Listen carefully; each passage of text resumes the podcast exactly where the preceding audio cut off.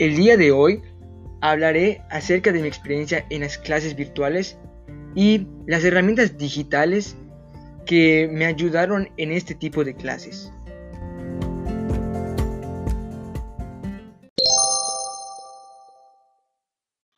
Mi experiencia en las clases virtuales fue que fueron algo sofocantes ya que eran demasiadas tareas y esto me causó estrés.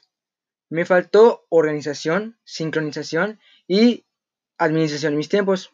Por otro lado, las herramientas digitales que me ayudaron, que me ayudaron fue WhatsApp, ya que ahí me pude comunicar con mi equipo con mensaje de texto, eh, Messenger, ya que ahí, empleé la videollamada, al igual que con Skype.